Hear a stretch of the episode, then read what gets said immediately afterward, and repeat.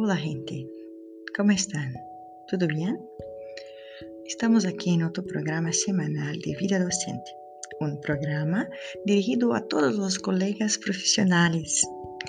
En, en el episodio de hoy compartiremos nuestros puntos de vista basados en una pregunta muy importante.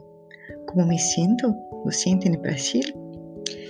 Creo por mis experiencias que ser docente en nuestro país es un acto que requiere valentía. Pero, ¿por qué coraje, compañeros? Porque es una profesión difícil, que nos exige mucho, mucho. No tenemos las condiciones de trabajo adecuadas, nos cobran todo el tiempo são famílias, diretores, estudantes, um grupo grande com suas exigências específicas. Nosso salário não é adequado à relevância da função que desempenhamos.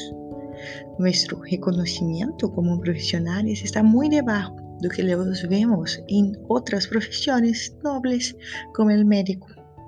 Não desfrutamos do mesmo status social. E, apesar de todo isso, trabalhamos duro. Que professor não trabalha muito? Não conosco nenhum, pero temos um lado positivo. Sempre estudamos e como é bueno estudar, como é. Todos os dias nos enfrentamos a muitos desafios. Necessitamos aprender rápido, ser criativos, inovadores, motivadores do aprendizagem não somos os mesmos de um semestre a outro. Cada dia nos volvemos mais sábios porque as preocupações que temos e as que nos traem nossos alunos conduzem a descobrimentos diários.